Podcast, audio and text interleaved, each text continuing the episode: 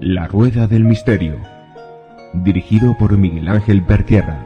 Música original de José Luis López Durán. Comienza La Rueda del Misterio.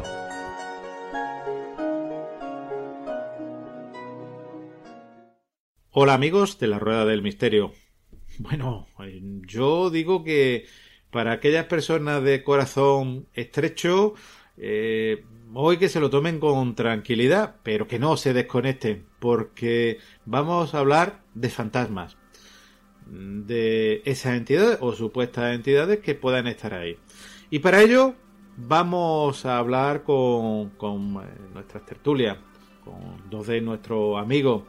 Vamos a empezar con Antonio Pastor, presidente de TCI España, escritor, investigador, Antonio, muy buenas. La verdad es que todo un placer de nuevo estar aquí en esta tertulia y, bueno, para hablar de un tema que, sé que, te gusta mucho y que he investigado profusamente. Pues como siempre, eh, encantado de estar aquí para disfrutar. ¿no? Es más que hablar, más que debatir, es disfrutar, disfrutar aprendiendo y disfrutar hablando de lo que nos gusta, ¿no? del misterio en su esencia, como es la fantasmogénesis. La fantasmogénesis. Misterio en esencia. Tú lo has dicho y ahora lo, lo debatiremos con, nuestro otro amigo, Manuel Plata, que lo conocéis también, escritor, investigador, el, bueno, nos desmenuza esas películas que, que, bueno, eh, ya habéis visto que, que saca ese contenido oculto que tan interesante y que hoy creo que va a hacer un poquito de abogado del diablo. Manuel, bienvenido. Hola, muy buenas tardes a los dos, Antonio y Miguel Ángel. Pues nada, eh, sí, encantado de estar aquí para hablar de un tema que, bueno, el, digamos, el poner el contrapunto, ¿no? Porque si se, reúnen a, a gente que piensan lo mismo, pues al final, pues bueno, es como el animarse unos a otros, ¿no? Yo creo que un contrapunto, aunque bueno, en este caso tengo que decir que eh, lo mismo que comenté con el caso del programa anterior de las caras de Belme, la duda, siempre la duda. La duda debe ir por delante porque cuando tú partes de la duda y empiezas a analizar por ahí, siempre te puede llegar a más, a más sitios que partiendo desde un convencimiento total y ahora empieza a, a, apartar, digamos, conceptos que tienen en tu mente hasta llegar a la verdad. Yo creo que si parte desde, desde la duda, eh, al final puede llegar a, buen puerto. Así es que nada, encantado otra vez de estar con todos vosotros. Bueno, y amigos, muchísimas gracias por estar, Antonio y, Manuel, aquí con, nosotros y a todos los, oyentes del programa. Bueno, antes de, empezar, a mí hay, muchos de vosotros la conoceréis, una película que se llama El Espinazo del Diablo, donde, bueno, eh, hablan de definiciones de fantasma, es una película del año 2001 de Guillermo del Toro. A lo mejor vosotros preferís alguna otra, no voy a decir, pero bueno, eh, os voy a poner el, el, uh, tráiler de esa película y, bueno, realmente, como digo, no sé si la definición de fantasma es la de Denison, pero a mí personalmente este tráiler, esta frase, me gusta mucho. ¿Usted cree en fantasmas? Ayúdame. Yo creo que he visto uno. Aquí.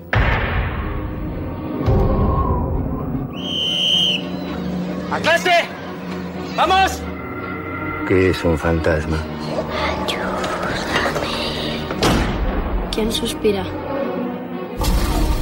Un evento terrible condenado a repetirse una y otra vez. Quedan diez lingotes más. No tienen padres. No tienen a nadie. Están desesperados de hambre. Mira cómo comen. ¿Ves ahí abajo? Algo muerto que parece por momentos vivo aún. Un granito de fuerza. Un granito de fuerza. Un sentimiento suspendido en el tiempo. ¿Y el fantasma dónde está? Llegó con la bomba como un insecto atrapado en ámbar. Vivís siempre pensando que había un tiempo después. No hay más tiempo, Carlos, no hay un después.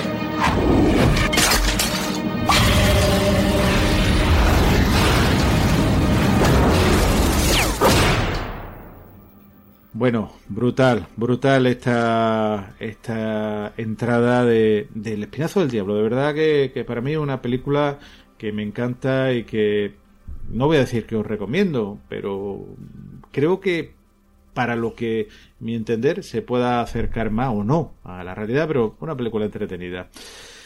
Pues yo voy a hacer la misma pregunta y entramos en debate, porque sé que, que le están un poco la, eh, la los pensamientos la, eh, o, o las investigaciones cruzadas. Antonio, empecemos por ti. ¿Qué es un fantasma? Bueno, eh, es difícil, es difícil de definir, ¿no? Porque realmente eh, nos movemos en el mundo del misterio. Sabemos que nos movemos y barajamos muchísimas hipótesis, ¿no?